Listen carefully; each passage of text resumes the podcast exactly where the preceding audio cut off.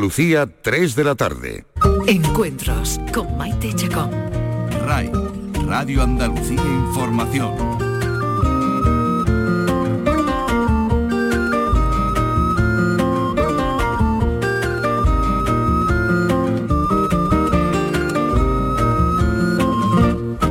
Bienvenidos, bienvenidas. Hoy nos encontramos en nuestro programa con el escritor Salvador Rodríguez Solís nuestro invitado es autor de una quincena de obras, la mayoría novelas, también ha publicado relatos y biografías, aunque una de ellas es una biografía falsa, de la que más tarde hablaremos. En estos años de carrera, que comenzaron con la publicación de su primer libro en el año 1999, ha sido finalista del Premio Nacional de Crítica, finalista del Fernando Lara de Novela y Premio Andalucía de la Crítica, entre otros reconocimientos. Su última publicación es una novela negra, la segunda protagonizada por Carmen Puerto, una policía muy particular que tiene en común con su creador su lugar de nacimiento, Córdoba, y su pasión por el rock.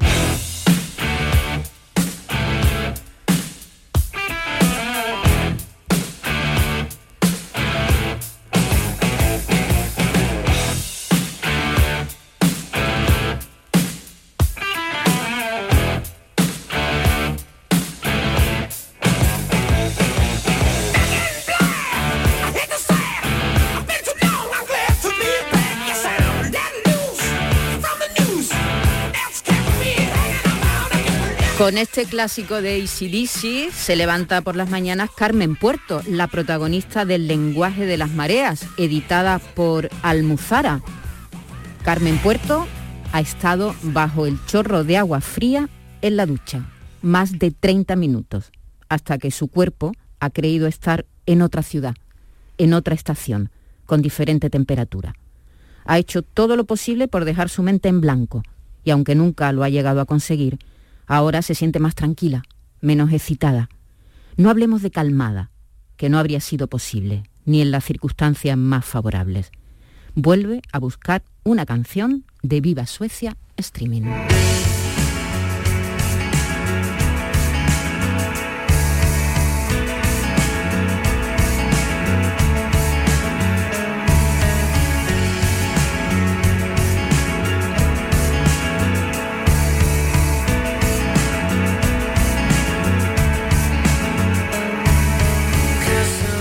Este es un fragmento de la novela del lenguaje de las mareas. Estamos aquí con su autor, Salvador Rodríguez Solís. ¿Qué tal? Un placer. Bienvenido. Estar contigo. Muchas gracias. Eh, eh, ¿De dónde te has sacado a Carmen Puerto? pues, pues la verdad que Carmen Puerto llegó a mi vida de la, de la manera más extraña y sorprendente, inesperada casi. Eh, yo escribo frente a un, a un ventanal eh, en, aquel tiempo escribía en el dormitorio, ahora me he pasado a la terraza y escribía, escribo, escribía frente a un ventanal y justo enfrente eh, hay una vivienda que sigue estando, donde en la primera planta tiene tres ventanas y, están prácticamente siempre hasta abajo cerradas, ¿no? Entonces yo estaba intentando escribir otro tipo de novela, otro tipo de historia, y de pronto un buen día empecé a pensar, bueno, ¿y quién puede vivir con las ventanas bajadas? ¿Quién puede estar todo el rato oscura? ¿Quién puede estar sin ventilar su, vivienda? Y, empecé a crear un personaje que vivía allí dentro, de espalda al mundo, confinado, cuatro años antes del confinamiento que hemos padecido, y, y además eh, empecé a darle como cierta capacidad de resolución a través de su manejo de internet, a través de contactos externos y demás. Y claro, me faltaba eh, la conexión con el mundo, con el mundo real, porque al final todos necesitamos una caja de leche, una botella de agua, unos tomates, unos pimientos y, demás historias para... O, tabaco, o tabaco, tabaco, en su casa, café, capuchino, mucho capuchino. Y, entonces pensé en Jesús, mi peluquero, desde hace muchísimos años, que además tiene un vozarrón tremendo. Yo todos los días estoy escribiendo y estoy escuchándolo porque tiene una voz de esta reverberante que, que es imposible no oír. Y, entonces lo que hice fue situar la, la, vivienda de Carmen sobre la de Jesús y dije, ya tengo el pack, ya tengo la que está encerrada. La que ¿eh? está encerrada. Y su vínculo con el y mundo. su vínculo con el mundo. Y a partir de ahí pues empecé ya a, crear el caso. Carmen Puerto, los lectores la conocimos con la primera novela, la primera entrega, diremos, de esta serie, que se tituló Los Amantes Anónimos, eh, este encierro en el que Carmen Puerto vive, es una policía que, además desde su casa investiga, es casi una premonición de lo que nos pasó, lo que nos está pasando ahora mismo, Salvador. supongo que te sorprendería mucho cuando en marzo del año pasado nos encerraron, te acordarías de Carmen Puerto diciendo, pero bueno, esto es lo mismo, la misma vida, prácticamente que lleva mi policía, ¿no?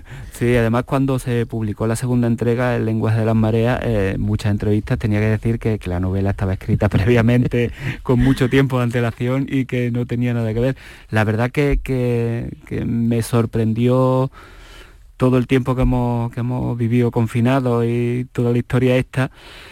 Y, me ha ayudado mucho a, construir el personaje ahora en esta nueva redacción que estoy teniendo, porque ahora estoy ya embarcado en la, tercera entrega, y me está ayudando mucho porque estoy incorporando muchos matices de lo que yo he sentido y que ha sentido mi familia durante eh, el tiempo que estuvimos confinados.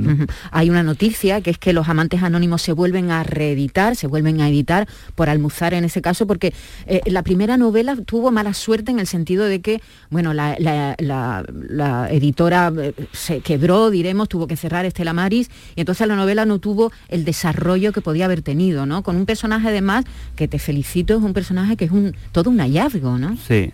Eh, aquello fue, yo lo he dicho ya varias veces, fue el momento más duro de, mi carrera literaria con diferencia porque em, tenía muchas expectativas puestas en la novela. Eh, de hecho, eh, la, editorial, cuando Estela Maris compra los derechos para publicar Los Amantes Anónimos, Estela Maris es una editorial que está fichando a Zoé Valdés, a Zomosa, que está fichando a Neil Gaiman, que está fichando a David Duchovny en su primera novela traducida al español.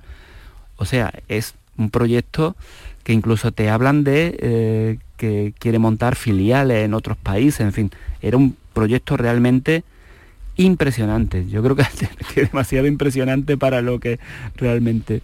Y claro, yo ya veía que en los últimos momentos, ya cuando estaba a punto de entrar en imprenta la, la, novela había situaciones ya extrañas con los editores y, demás, ya no notabas esa, ese feedback que hay normalmente cuando la normalidad está instaurada, ¿no?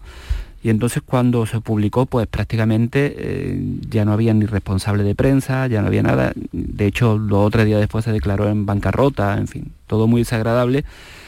Y claro, a, a las librerías, a los estantes llegaron 300, 400 ejemplares, 500 como mucho, no creo que, llegaran muchos más. Sin embargo, Carmen Puerto caló, ¿no? Es decir, que eh, llegaron, llegaron pocas, pocos libros, como tú dices, a, las librerías, sin embargo, se corre la voz entre los aficionados a, la novela policíaca, a la novela negra, y, Carmen Puerto se queda ahí, aunque has tardado casi tres años o más de tres años en, hacer la segunda entrega. Algo más de tres años en, hacer la, la, segunda entrega. ¿Te quedaste ahí como frustrado? como que Me quedé en shock. Tengo que reconocerlo que me quedé auténticamente en shock porque eh, tenía muchas expectativas puestas en la novela, tenía muchas esperanzas puestas en ella, creía que, que todo iba a transcurrir de, otra manera y, la verdad que durante un par de años estuve como, no sé, alejado de como cuando un amor se te rompe y dices, no me quiero volver a enamorar. Pues yo era, no quiero saber nada de la literatura. Luego Maite sí he comprendido que ese tiempo me ha venido muy bien porque he leído mucho, he visto muchas películas, muchas series, he escuchado muchísima música y al final de cuentas yo me nutro de todo eso para escribir mis historias, ¿no? Y, creo que me ha venido bien porque soy muy vampírico en ese tipo de, historias. Yo eh, reconozco que mis inquietudes culturales son elementos que, que me inyectan mucha literatura y entonces reconozco que ha sido un tiempo que me ha venido muy bien porque además ahora estoy como en un tiempo justamente lo contrario, ahora estoy en un tiempo de explosión permanente de, de, historia y de ideas, ¿no? Y entonces pues eh, Almuzara, eh, porque eh, lo que tú dices, Carmen Puerto y esa novela ha tenido un fenómeno muy extraño. De hecho, la gente la comprado en Wallapop, en mercadillos, en, en mil anuncios, en no sé, en los sitios más insospechados. A mí me han llegado fotografías absolutamente increíbles de, de sitios donde lo han comprado, ¿no? Y entonces Almuzara, que ha estado muy atento a eso, eh, en el mes de abril vamos a reeditar, pero lo que pasa es que la palabra reeditar en este caso no es, exacta, ¿no? es exacta, porque reeditar es editar lo que se ha editado y no. Eh, yo soy de los que mantienen la teoría de que para hacer las cosas fáciles en la vida te quedas en tu casa. A mí me gusta hacer las cosas un poco complicadas, porque tengo la teoría de que las cosas fáciles eh, enamorarte, el trabajo, mm, mm, tus inquietudes, si tú te dedicas a lo fácil, no obtienes lo bueno, y a mí me gusta obtener lo bueno, no, no lo fácil, ¿no? Pues entonces, eh, ya que he tenido esa oportunidad de que han sido relativamente pocos lectores los que han podido eh, acceder a la novela, lo que he hecho es mm, no la he reescrito, porque tampoco la palabra es reescribir, tampoco la palabra es una nueva versión, vamos a decir que es una novela diferente a la que se publicó. Vale. La, trama, la, trama sigue siendo la misma. La trama sigue siendo la, misma. La resolución no es la misma. No es la misma. Bueno, pues estaremos pendientes de esa, bueno, nueva versión, se puede decir, ¿no? A lo mejor se acerca así, de los amantes anónimos que reeditará, que volverá a editar Almuzara en el mes de abril, me has dicho. En el mes de abril. Ahí nace este personaje, ahí nace Carmen Puerto, esta policía, bueno, que poco a poco sabemos o intuimos algo le ha pasado en su vida para que eh, se haya encerrado de esa manera y desde allí, bueno, se convierta en una mujer de su tiempo, porque ahora mismo, en una u otra medida, todos vivimos hiperconectados, o muchos vivimos hiperconectados, y eso no quiere decir que estemos más acompañados, muchas veces todo lo contrario, esa hiperconexión nos lleva a una mayor soledad. Es decir, que Carmen Puerto es una mujer de su tiempo. Sí, sí, sí, sí. sí. Además, eh, Maite, eh, Carmen tiene mucho de, eh, metáfora del tiempo que vivimos, ¿no? las redes sociales nos, dan esa, posibilidad de que gente que vive muy sola, que tiene realmente pocas relaciones reales carnales, presenciales, por decirlo de algún modo, pues a lo mejor tienen 10.000 o 15.000 o 20.000 amigos seguidores en Twitter y 5.000 en Facebook y, en Instagram cada vez que cuelgan una foto tienen 1.500 me gustan, ¿no?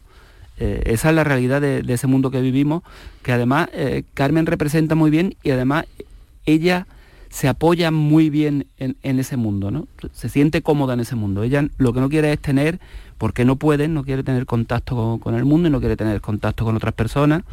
Es una persona con una serie de miedos, de fobias, de problemas psicológicos profundos y ella prefiere estar en ese estatus de conexión, pero virtual, no quiere una conexión real con, con, las personas, solo con Jesús, con el peluquero que tiene realquilado abajo en su casa, que es, como decíamos antes, su contacto. Hemos hablado de la primera entrega pero es que ahora tenemos aquí delante la segunda, que salió este otoño pasado, del año 2020, El lenguaje de las mareas, o en verano, ¿verdad? En verano, en verano, del año 2020. En este caso lo que plantea, lo que plantea Salvador Rodríguez Solís, con quien estamos hablando, es la desaparición de dos jóvenes.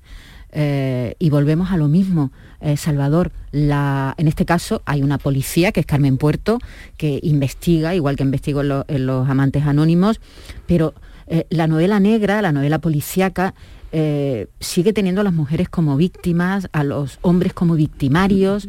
Eh, es verdad que las cosas están cambiando, cada vez hay más mujeres en, esta ficción y en la realidad también, ¿no? que investigan, que resuelven casos, que están, diremos, en la otra parte. Pero, bueno, esto es un reflejo de la realidad, ¿no? Las mujeres siguen siendo víctimas de, la violencia masculina. Sí, eh, yo una de, las elecciones de Carmen Puerto, eh, que, que, fuera una mujer, fue precisamente eso, porque hasta finales de los 80, principios de los 90, eh, la tendencia que hay en, en, el género, en la novela negra, es que, como tú bien dices, las mujeres son víctimas o floreros. Adornos, adornos, o, víctimas. No tienen otro personaje salvo excepciones, ¿no? Luego a partir de los 90 si hay ya hay una tendencia con podemos ver a Petra Delicado, podemos ver a, a, Amaya, la, creadora de Dolores Redondo. De Dolores Redondo. Ya hay otra tendencia, pero sí es cierto que hasta ese momento y yo lo hice descaradamente por eso, porque quería que, que la protagonista fuera una mujer. Además, yo siempre, narrativamente, he tenido siempre la tendencia de eh, hacer más retratos de mujeres que de hombres, porque me parece que las mujeres sois, eh, en cuanto a personalidad, cuanto a carácter, rasgos, sois más ricas en matices que, los hombres que somos un pelín más planos que, vosotras, ¿no?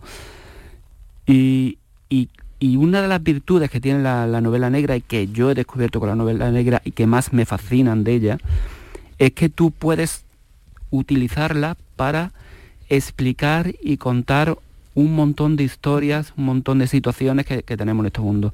Y uno de ellos, por supuesto, es la, desigualdad de género y con su máxima expresión, que es la, violencia de género.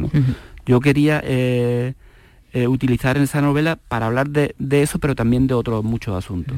La novela negra es además una novela cada vez más social, o por lo menos hay un tipo de novela negra que lo que hace es reflejar la realidad en, el momento en el que se desarrolla. ¿no? Ahí tenemos autores que lo que hacen es denunciar situaciones de su país, se denuncia desde el racismo hasta la, pobreza, eh, ¿no? Es, decir, que la novela negra se, ha convertido supongo que nacería también así, ¿no? Pero, pero hay una novela negra muy social, que lo que hace es reflejar la realidad cruda de lo que sucede en los lugares donde se desarrolla. ¿no? Sí, sí, sí, estoy totalmente de acuerdo contigo. La evolución que han tenido la, novela negra, eh, sobre todo en, Europa, es hacia un realismo social a veces apabullante, ¿no? Que, que hay una trama de misterio, que eso hay que reconocer, que eso engancha a muchos lectores, que, que hay muchos lectores que simplemente se quedan con la trama de misterio y no entra en, otros matices. ¿quién, ¿Quién es ese asesino? ¿no? Sí, sí, sí. Yo, creo que muchas veces la, novela negra es, muy parecido a, un cuadro abstracto, ¿no? Eh, que, puede tener 6, 10, 20 o 25 interpretaciones. Oye, tú solamente lo disfrutas porque te parece bonito y porque te gusta la combinación de colores. Oye, y es tan aceptable como el que ve 10 interpretaciones o 10 mensajes o 10 símbolos del cuadro. Y la novela negra tiene eso. Tú si quieres, sigues un caso, una resolución, un conflicto y tal, o si quieres te puedes introducir en otros matices, en otras pieles que tiene. Salvador Rodríguez Solís coincide eh, con su personaje, con Carmen Puerto, en que se alimenta de cultura, porque Carmen Puerto no sale de su casa, pero lee a Dylan Thomas, por ejemplo, y oye mucha música. Salvador Rodríguez ha tenido la, bueno, la gentileza de colgar una playlist con las músicas que forman parte del lenguaje de las mareas, la segunda entrega de Carmen Puerto. Nosotros queremos aprovechar esa playlist y van a ir sonando por aquí algunas de las músicas.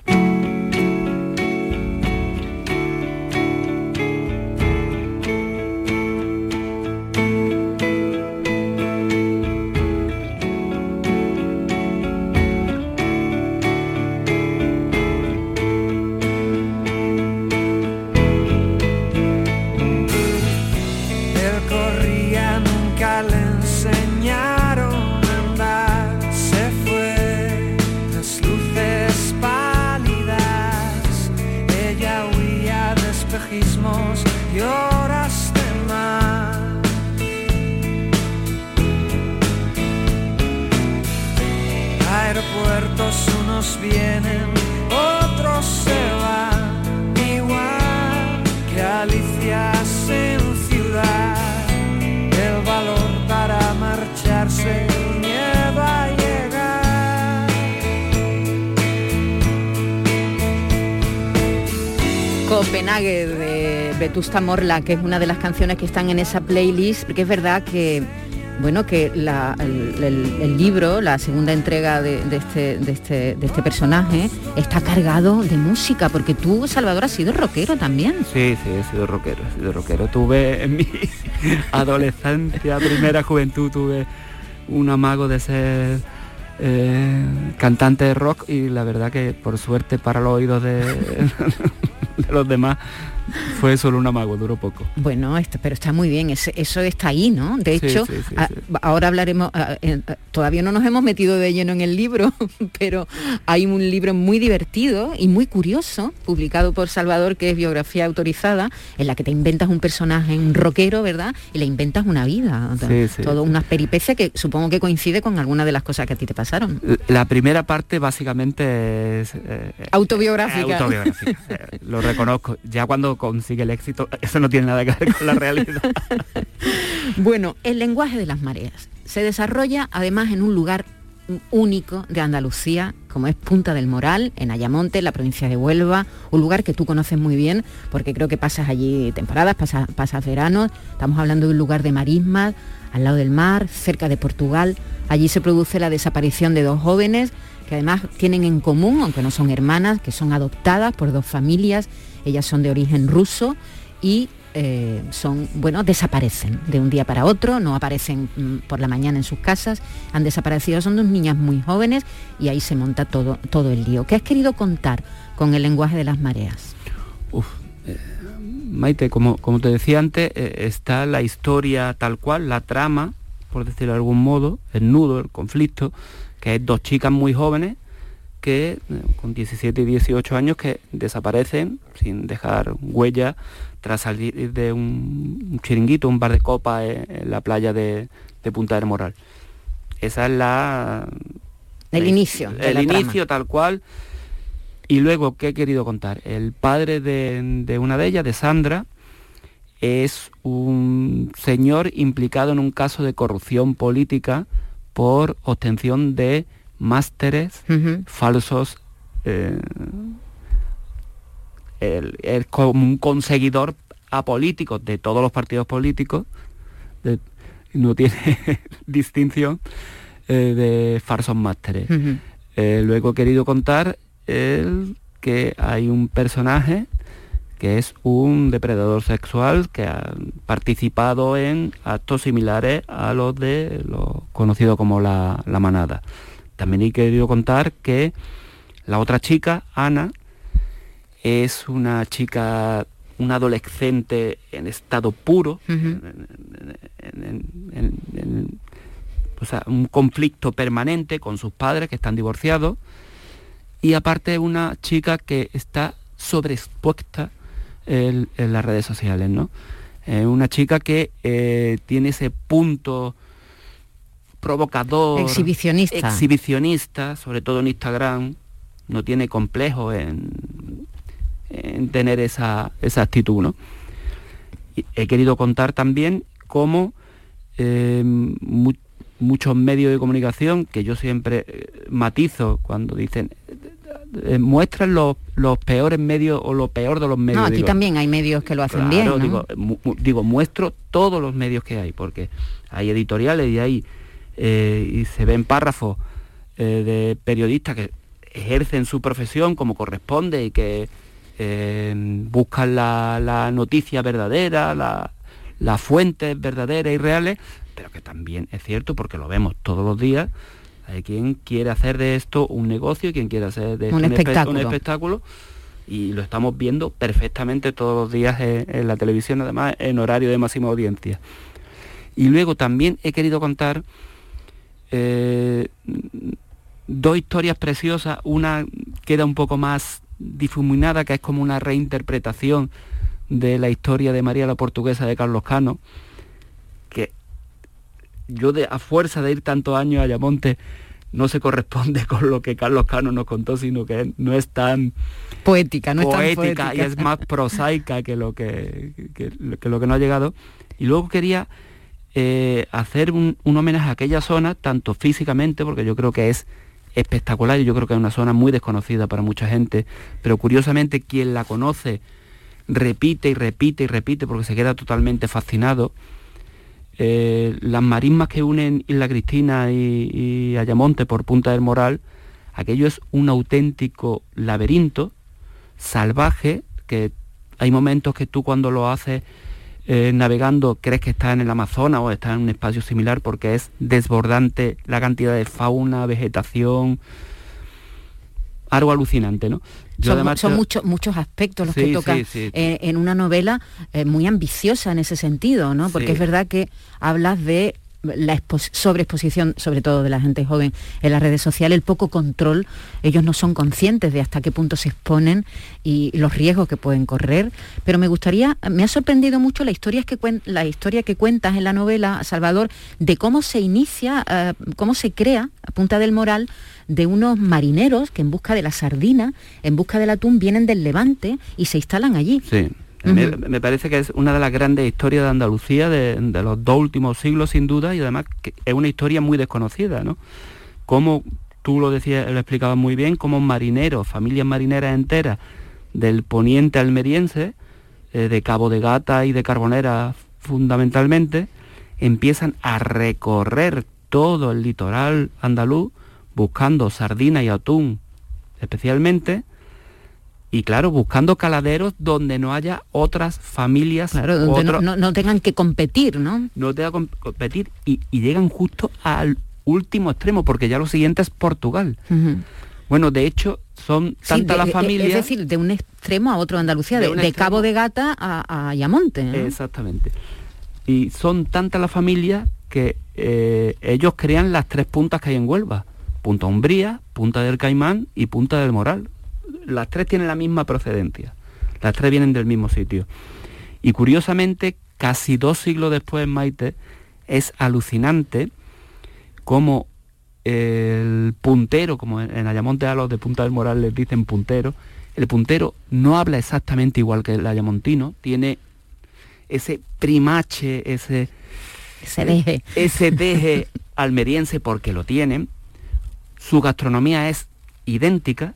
Tú te comes un, arroz caldoso en Punta del Moral y en Carbonera y sabe exactamente igual, además de otras recetas que conservan, pero eh, mantienen el patrón, o sea, San Antonio de Padua es el patrón de, las dos localidades, y de cuando en cuando hay excursiones eh, para ir a visitar el, el, pueblico, porque ellos no dicen jamás carbonera, es más, dicen que nombrar carbonera es como algo de mala suerte, porque lo relacionan con hambruna, lo relacionan con, malos momentos. Con malos momentos. Entonces ellos llaman el pueblico, ¿no? Y, es, y toda esa historia me, pareció tan alucinante. Y tan desconocida. Y tan desconocida, porque fueron familias que se asentaron, que crearon su propio muelle, el muelle de la reina, que quedan allí unos vestigios ya bastante deteriorados, pero, pero quedan cómo estuvieron viviendo en sus barcazas eh, los primeros meses y luego ya fueron construyendo sus viviendas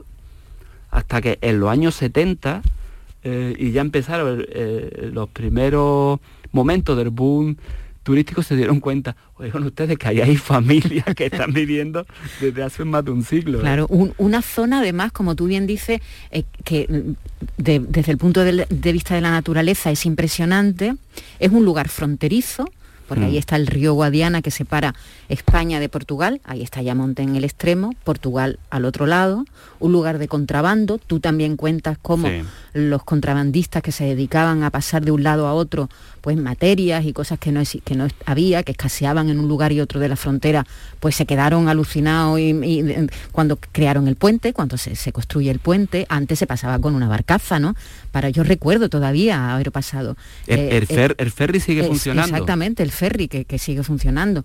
Eh, los atardeceres allí son únicos, Salvador. Espectaculares. Porque está el Atlántico allí, la desembocadura del río, es un lugar Mm, único, sin duda, ¿no? Esa, esa, flecha de tierra y, es un lugar. Y ahí sitúas este, este horror, ¿no? Este horror con, dos chicas jóvenes con los que, como bien dice Salvador, cuenta pretendes contar muchas cosas, ¿no? Desde la corrupción política a la utilización de, la, de las redes sociales. ¿Deberían leerlo la gente joven, Salvador?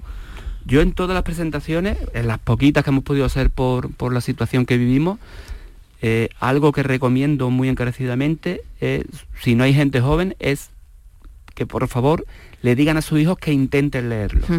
Porque mm, van a conectar con su mundo, porque hay muchas redes sociales, hay mucha, en fin, hay mucha relación con ellos. Pero sobre todo yo creo que les viene muy bien para darse cuenta de que eh, tienen que saber utilizar las redes sociales, que yo soy un gran defensor de las redes sociales, pero eh, manteniéndole ciertos eh, siempre controles, en fin, eh, sabiendo quién te puede ver y qué puede hacer con lo que está viendo, que, yo creo que eso es algo que ellos no, no contemplan, y el quiero tener mil me gusta, dos mil me gusta, porque esa es la historia en la que, ellos están metidos, ¿no? A mí me, hace muchísima gracia cuando veo a un adolescente utilizar Instagram, eh, pum, pum, pum, pum, ni mira, lo que hace es repartir me gustas para recibir. Para recibir.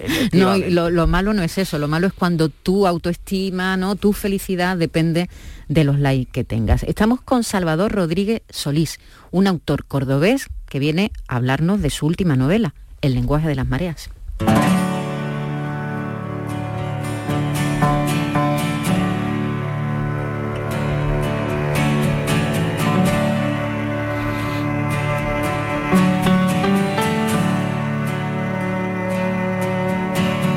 Cuando no encontramos la velocidad y las piernas se clavan. Cuando no dices nada, entonces empiezo a escuchar. Cuando no has tenido la oportunidad y las gafas se empañan. Cuando vamos de cara entonces echamos a andar. Sueño con estar por encima de todo, por debajo de tu falda, con la noche llena de luz y tu voz pausada, y tu voz pausada. Hoy es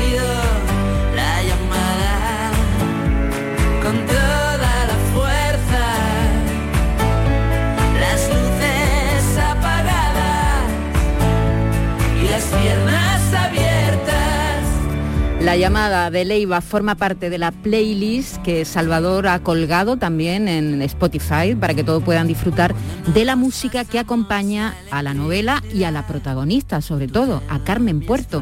Esta policía que la ha encontrado en esta segunda entrega, Salvador, manteniendo esa perspicacia que tiene ¿no? y esa habilidad eh, que, le hace bueno, resolver problemas y resolver crímenes pero también más, más débil. ¿no? Eh, eh, la he encontrado como menos superwoman que en la primera entrega. Sí, sí, sí. Está más fastidiada que, en la primera entrega, está más...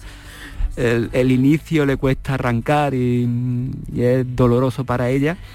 Y también eh, pretendidamente la ha hecho un pelín más frágil, un pelín más eh, creo que la primera, que, que, algo que he modulado en la nueva versión, era muy super... Superwoman. Eh, superwoman, ¿no? Y, yo creo que tampoco hay que ser superwoman porque eso es una, falsedad también, ¿no? Eh, y también nos habla de, como antes decíamos, que es una persona interconectada y sola a la vez, como pueden ser muchas personas, también es un ejemplo de que puedes tener un talento grandísimo para algo, ser el mejor cantando, bailando o, como ella, eh, con una intuición, una capacidad de observación fuera de toda duda, pero luego ser terriblemente imperfecta, ¿no? Como ella, ¿no? ¿Te ha enganchado el género? Porque claro, tú que has escrito una quincena de, libros, de novelas, la mayoría ficción, ahora hablaremos de una biografía muy interesante también que no la falsa, sino la real. Eh, es la primera vez con los amantes anónimos que, te, que, que entras en este, en este género. ¿Te ha enganchado? Sí, sí. Estoy infectado totalmente de... ¿Eres lector de, género sí, negro? Sí, sí, sí, Siempre, yo, he sido siempre, porque lo hago así con todo en mi vida, tanto en música como en películas, como en, absolutamente en todo, en todas las inquietudes culturales que tengo, yo me abro a todo. A mí cuando me dicen, di tu, yo no tengo favorito de nada, a mí me gusta absolutamente todo, ¿no? Igual que eh, me como un potaje y, luego me encanta el sushi, por ejemplo, ¿no? Pero eh, yo estoy dispuesto a probarlo absolutamente todo y si me gusta eh, lo, sigo consumiendo. Y, siempre he sido lector de, novela negra, yo tengo que reconocer eh, que por ejemplo hay muchos compañeros que decir estas cosas le, dan como un poco de... De taquicardia. De taquicardia, porque eh, siempre la relación esa de vender mucho con malo, que, jamás he comprendido, porque más streaming y más eh, que han sido los Beatles, no lo ha sido nadie musicalmente, y yo creo que son incuestionables musicalmente, que sin ellos la historia de la música sería diferente. Eh, pues a mí me sucede lo mismo con, con, cine y con Spielberg, que es también muy comercial. Me, me, encanta Spielberg, me parece que ha hecho obras maestras del cine. Y, a mí me entusiasmó mucho la trilogía de Steve Larson, sobre todo las dos primeras entregas. A mí me pareció eh, que le daba un punto... elevaba el género, te lo digo sinceramente, porque eh, aparte de que metía otras historias, porque lo hacía, porque metía la violencia de género, metía otra, el componente político, metía otra historia. Los abusos a menores. Eh, le da ese toque espectáculo, queramos o no, de las nuevas tecnologías, de no sé qué, eh, la creación de, ella, del Lisbeth Salender, que me parece que es un personaje femenino. Un tremendo, que yo creo que, que ha quedado ya para siempre. Y a mí me gustó mucho lo que, lo que este hombre hizo y, me, dio, me dio mucha pena que durara tan poco y que, y que no disfrutara en vida del éxito tan tremendo que tuvo. ¿no? ¿Y ya, ya estás terminando? ¿En qué proceso está la tercera entrega de, eh, Carmen eh, Puerto? estoy eh, en esa fase en la que yo en la primera fase me dedico a escribir sin control, sin corregir.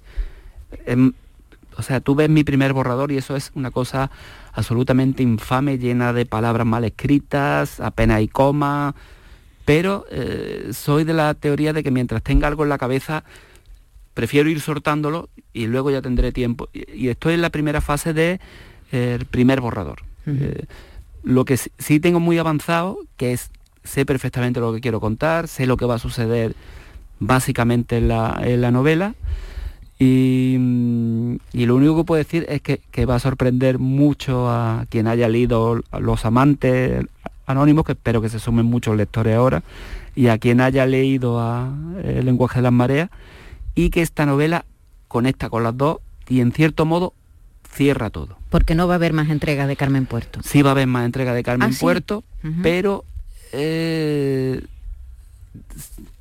Ayamonte ya no va a tener ningún los amantes anónimos acaban en, Ayamonte, el lenguaje de las mareas transcurre prácticamente en Ayamonte, y esta va a tener una parte también que transcurre en Ayamonte, y yo creo que va a cerrar ahí como eh, un ciclo de, una historia que empieza con, los amantes anónimos, que se quedan flecos por, cerrar, y que eh, en, en este tercera entrega cierra. ¿no? Bueno, eh, Nesbo eh, tiró con Harry Hall, con su, con su investigador, 12 entregas. Es decir, que los lectores de, mm, género, de, novela negra, estamos acostumbrados a, seguir con sagas largas, ¿verdad? Algunos son mejores, otros son peores, pero estamos muy acostumbrados a seguir a nuestros a, nuestros policías, a nuestros investigadores a lo largo de muchas entregas, ¿verdad? Esto es común en la novela negra. Sí, sí, sí. Lorenzo Silva también, Bevilacqua, Bevilacqua y, y, Chamorro. Y Chamorro llevan, pues no sé, pues seguramente llevarán casi 20 años resolviendo casos. Eh, eh, yo mi intención es eh, que la saga continúe muchísimos años. Lo digo sinceramente, cuantas veces me preguntan, ahora va a cerrar una, una etapa pero luego se va a abrirá otra. Y además eh, quiero hacer algún tipo de experimento en el futuro. Eh, y por ejemplo me gustaría hacer una entrega de eh, de Carmen Puerto jovencita, muy jovencita, un flashback de estos tremendos y, y sobre todo analógica, mm, empezando y fuera en la calle. Antes de que llegara lo digital. Y, eh, sin smartphone. Y sin tanto, sin tanto móvil y, eh, sin tanta eh, pantalla plana y sin tanto... Efectivamente, y a, y a pie de calle. Y eso me apetece mucho hacerlo. Salvador, ¿por qué crees tú que la mayoría de los investigadores de ficción, supongo que en la realidad será distinto, ¿no? Tienen traumas.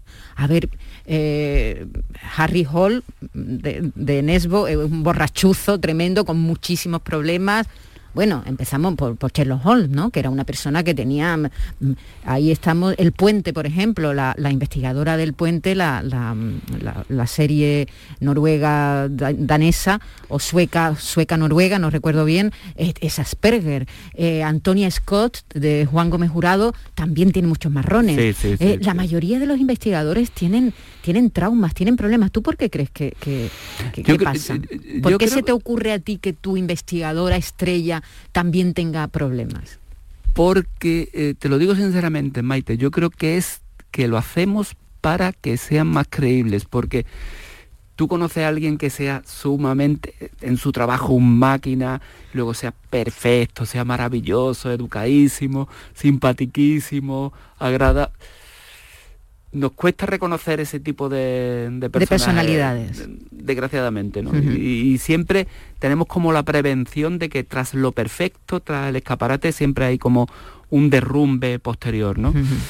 Yo creo que lo hacemos por eso y también porque nos da juego para ser eh, personajes más ricos, con más eh, fisuras, con más, Más fallas, aristas. más pieles, más tejidos, ¿no? Eh, hemos mencionado algunos, se nos ha quedado a- alguno mítico. Bueno, por supuesto, Montalbán, ¿no? Con- maravilloso, con Carballo, o, o, o Pedro Marcaris con Jarritos, o Padura, que cuenta a través de la mirada de Mario Conde, de su policía, la sociedad cubana la retrata de una manera impresionante. Cuando un autor como tú, ya estás por la tercera entrega de, de Carmen Puerto, se familiariza tanto, tanto con el personaje, ¿eh, ¿cada vez es más fácil o cada vez es más difícil escribir sobre ella? Por una parte, cada vez es más fácil, pero por otra parte, eh, también tienes la percepción y que nadie me relacione con, con alguna discapacidad mental por mi parte, tienes la sensación de que ellas tienen más control y te domina más que... Sí, a veces e- es como, tienes que establecer como un pacto de, bueno, esto que va a hacer lo haría o no. Ayer mismo estaba escribiendo la, tercera entrega y, lo estaba pasando súper bien porque un un pasaje y estaba escribiendo de esto que además no ves nada, las teclas, está ahí, necesitas sacar todo lo que tienes dentro de la cabeza, ¿no? Pero llegó un momento que pensé, ¿pero esto lo haría Carmen o no lo haría? Y claro, y, y te hace ese planteamiento como diciendo, oye, que yo soy el escritor y hace lo que... Pues no, no, porque tú ya has creado una personalidad y tú tienes que hacer cosas y tienes que escribir cosas que eh, estén en relación con esa personalidad. No, puede ser- coherentes, ¿no? Claro, no puede ser de pronto que decide un sábado por la noche se va a una discoteca con mil personas. No, eso no lo puede hacer Carmen, le da un pasmo allí, na- nada más que ver portero y a tres más ya se muere allí de una taquicardia la pobre. O sea, tiene que hacer cosas consecuentes y, y muy medidas con, bueno, y, con y- su y no solo eso, sino que los lectores, es- en ese sentido somos completamente, no nos damos cuenta enseguida cuando un personaje, bueno, se sale un poco, ¿no? De, de- de Sí. su personalidad, ¿no? Sí, eh, eh, eh, con Carmen me, me- me he dado cuenta de, por ejemplo, hay muchos lectores que le encantan los tics de, de Carmen, lo del capuchino. Sí, sí. Eso le encanta, o lo de ACDC le encanta, pero lo del capuchino le, le gusta a mucha gente y me mandan muchas fotos leyendo la novela, tomándose un capuchino. Me voy a tomar un capuchino como Carmen Puerto, no sé qué. Y claro, en la nueva entrega sigue tomando capuchino. Claro, Pues claro, eso lo eh, espera, lo Claro, esperan los Y lectores. además muy caliente. Bueno, estamos hablando del lenguaje de las mareas, nos hemos referido a lo largo de todo este tiempo a la primera entrega, pero mm, Salvador, mm, Salvador pues ha escrito, Salvador Gutiérrez Solí ha escrito, ha escrito 14 libros, 13 antes, ¿no? Eh, de hecho, yo tenía entendido, porque por una parte me cuentan, la, el- la primera fue la novela de un novelista mala leche, que también hiciste una saga, hiciste tres novelas, creo, ¿no? Sí, con, este, con este personaje, eh, pero tam- anteriormente la universidad te publicó Dictando al Cojo, ¿no? Dictando al cojo, que fue, diremos, tu primera Mi publicación. primera publicación. Pero enseguida, muy joven, te dieron, eh, fuiste finalista del Premio de- Nacional de, de la Crítica. Mm. Eh, ¿cómo, ¿Cómo viviste eso? Pues la verdad que lo viví de una manera muy, muy, muy extraña, porque quedamos 11 finalistas y entre los 11 finalistas estaba eh, Vargas Llosa, Camilo José Cela, con Árbol de Madera de Bosco y, y- y tres o cuatro más así de este nivel, ¿no? Entonces yo estaba como... ¿Qué edad tenías? Eh, yo tenía 29 años. 29. 29 años. Y, y, vamos, yo tenía claro que no me lo iban a dar, pero claro, con, esa edad y sobre todo siendo tan, tan, primerizo, pues también piensa que sí te lo pueden dar, ¿no? Y entonces yo estaba, los días previos, estaba realmente preocupado porque decía, eh, si me lo dan con 29 años, ya que hago el resto de mi vida, esto es como, puede ser como un poco maldición y sobre todo porque yo soy muy mitómano de, los escritores. Y entonces, por ejemplo, estoy muchas veces, eh, me encanta leer cuando publicaron su primera novela, cuando no sé qué, cuando, en fin, todo ese tipo de historias, ¿no? Y, pensaba, con 29 años, y la verdad que luego pasó, no, no me lo dieron obviamente, pero eh, mira, estuvo bien estar allí y fue, fue divertido. Hombre, claro, siempre está bien estar ahí. Eh, después de la novela de un novelista mala leche vendría La fiebre del mercurio, spin-off, una novela muy, muy arriesgada, más de 100 bestias atrapadas en un punto, que era una novela que no tenía solo un punto final. Solo un ¿no? punto es decir, que has hecho vanguardia, has hecho, diremos, novelas más clásicas eh, y, una biografía de un personaje muy curioso, el Barnaby Conrad, mm, se, tituló así, Barnaby Conrad, una pasión española, que fue un torero estadounidense, o por lo menos alguien que intentó, un estadounidense que intentó ser torero, ¿no? Sí, fue un vicecónsul norteamericano que, estuvo en Sevilla cuatro años eh, y que no, no fue a la Segunda Guerra Mundial porque tuvo una lesión de rodilla. Entonces recién eh, licenciado en la Universidad de Yale, porque era de una familia muy adinerada de San Francisco, estaba completamente obsesionado con, los toros, eh, obsesión que le llega a través de, García Lorca porque era muy lector, y después de estar varias veces en Tijuana viendo corrida de toros, cuando le llega la oportunidad de ser vicecónsul, lo tiene claro y dice España. Y claro, eh, la biografía me llamó, me encantó escribirla primero porque él seguía, seguía vivo, murió hace cuatro o cinco años. Sí, sí, murió hace poco, lo he visto. Murió hace poco.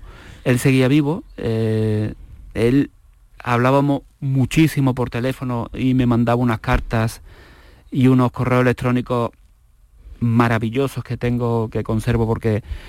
Y, y, y ten en cuenta, Maite, que cuando él está en España, hay, en España contabilizan que hay, según el registro oficial de aquella época, que había 500 extranjeros, no 500 americanos, 500 extranjeros. En total. En total. En todo el país. Claro, y pues tú imagínate. Era una persona muy exótica, ¿no? Claro. Año 42, España, posguerra, en estado puro, miseria, hambre, hambre, y todo, en fin, blanco y negro y un poco más pues aparece este personaje que parece un galán de cine, porque tú ves la foto de él de jovencito y parecía un galán de cine, eh, estupendo, hipereducado, con una formación académica alucinante y que lo que quiere en su vida es ser torero, pues, pues claro, se hizo amigo de, eh, de Juan Belmonte, de Manolete. No le costaba llegar a ningún sitio, porque eh, para ellos, incluso Belmonte lo decía, para Belmonte era el más especial que él. Eh, lo consideraba como algo... Claro, era el exotismo. era, una cosa como decir, ¿esto qué es? En, los años 40, imagínate, mucho mm. peor, pero aquí en los años 50, 60, un extranjero era como algo, vamos, que es que nos poníamos de rodillas, ¿eh? acuérdate, ya no, ya estamos muy acostumbrados, nos visitan millones, a ver si acaba la pandemia y siguen viniendo, y ya no es lo mismo, pero, pero es uno de los libros eh, publicados por, por Salvador Gutiérrez Solís, con el que estamos hablando hoy aquí en Encuentros. ¿Dónde estabas entonces cuando tanto te necesité? Nadie es mejor que nadie, pero tú creíste vencer. Si lloré ante tu puerta, de nada sirvió. Barras de bar, vertederos de amor os enseñé mi trocito peor, retales de mi vida, fotos a contraluz. Me siento hoy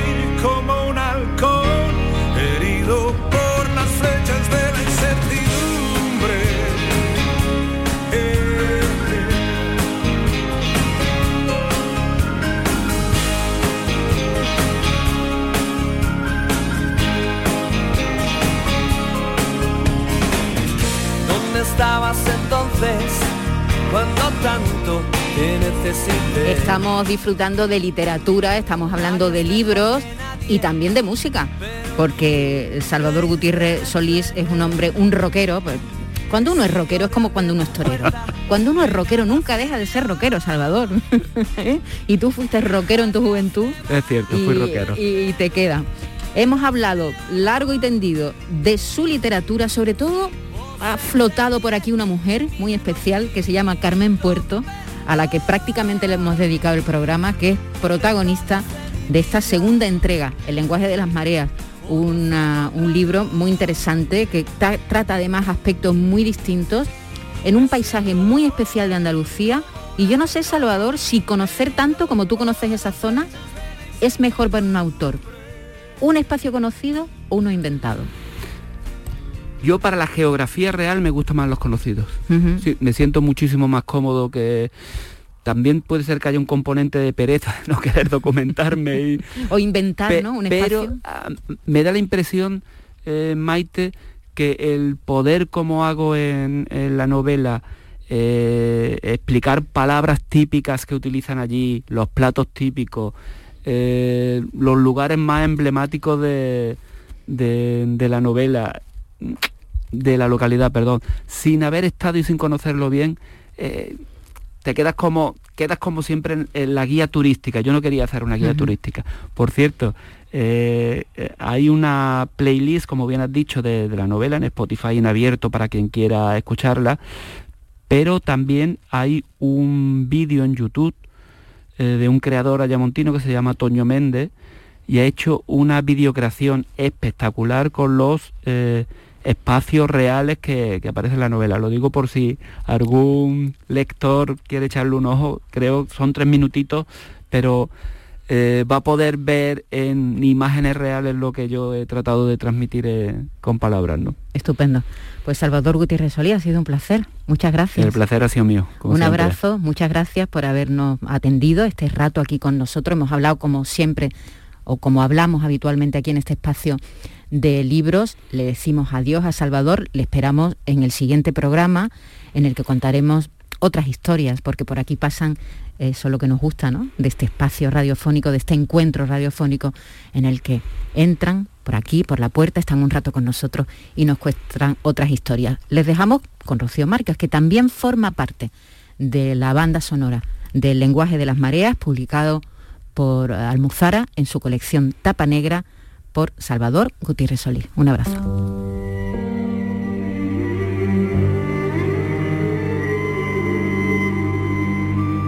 Si me das a elegir entre tú y la riqueza, con esa grandeza que lleva consigo, ay amor,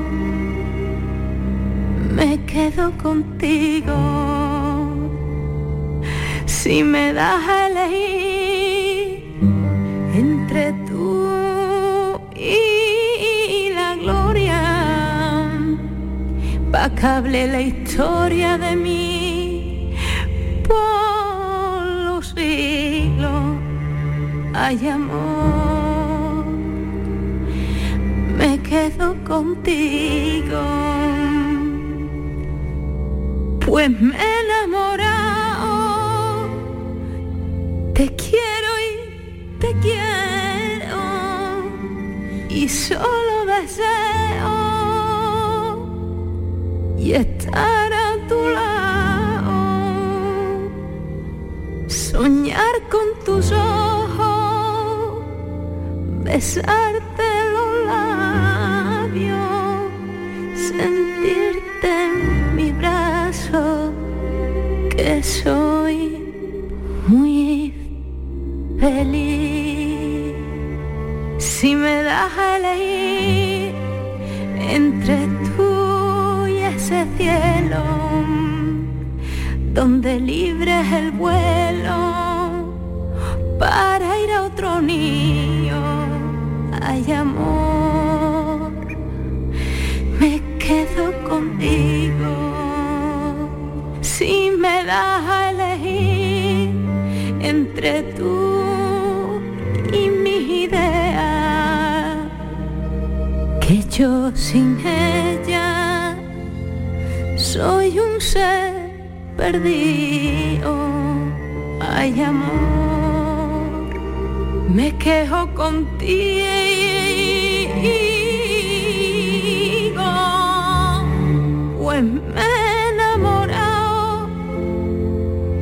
y te quiero y te quiero. Y solo deseo de estar a tu lado, soñar con tus ojos, besarte los labios, sentirte en mi brazo, que soy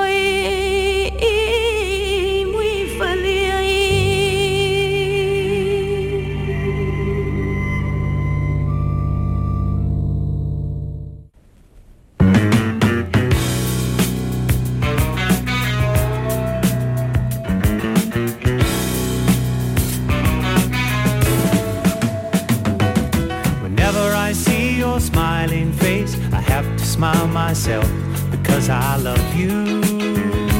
Yes, I do. And when you give me that pretty little pout, it turns me inside out. There's something about you, baby. I don't know. Isn't it amazing a man like me can feel this way?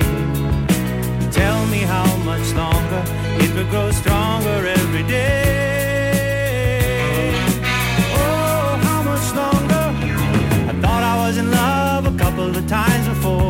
girl next door, but that was long before I met you. Now I'm sure that I won't forget you, and I thank my lucky stars. That you are who you are, and not just another lovely lady. Sent down to break my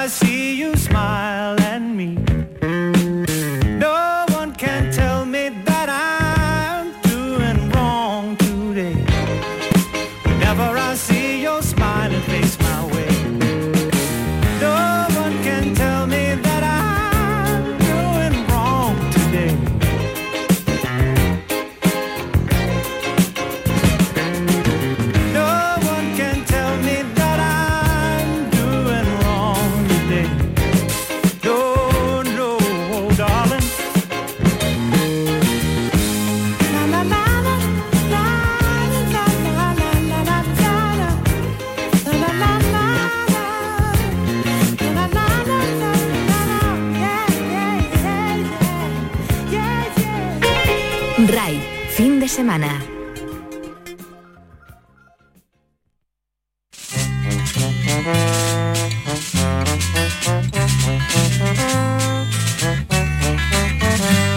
te casas, linda prima, he oído comentar. Me he sentado sonriendo sin poderme controlar. Eras tan apasionada, tan ardiente al comenzar nuestros juegos amorosos hace varios años ya que me cogió de sorpresa que te vayas a casar, linda prima, con un hombre tan vulgar. Te creía soñadora, me consta que así lo fuiste como ahora. Tan pronto te decidiste, me contaron las razones, me dijeron la verdad. Se me lava la sonrisa, lo pudieron comprobar. Ya sé que tiene dinero, que está en buena posición, que es un hombre rico y serio, viejo y seco añado yo. Si lo primero conviene, lo otro creo yo que no. Linda prima, se marchitará tu flor. Me parece que su fasto no sirve de gran remedio porque es vasto y te llenará de tedio. Mal negocio, linda prima, como siento que al final te hayas vuelto interesada y también convencional.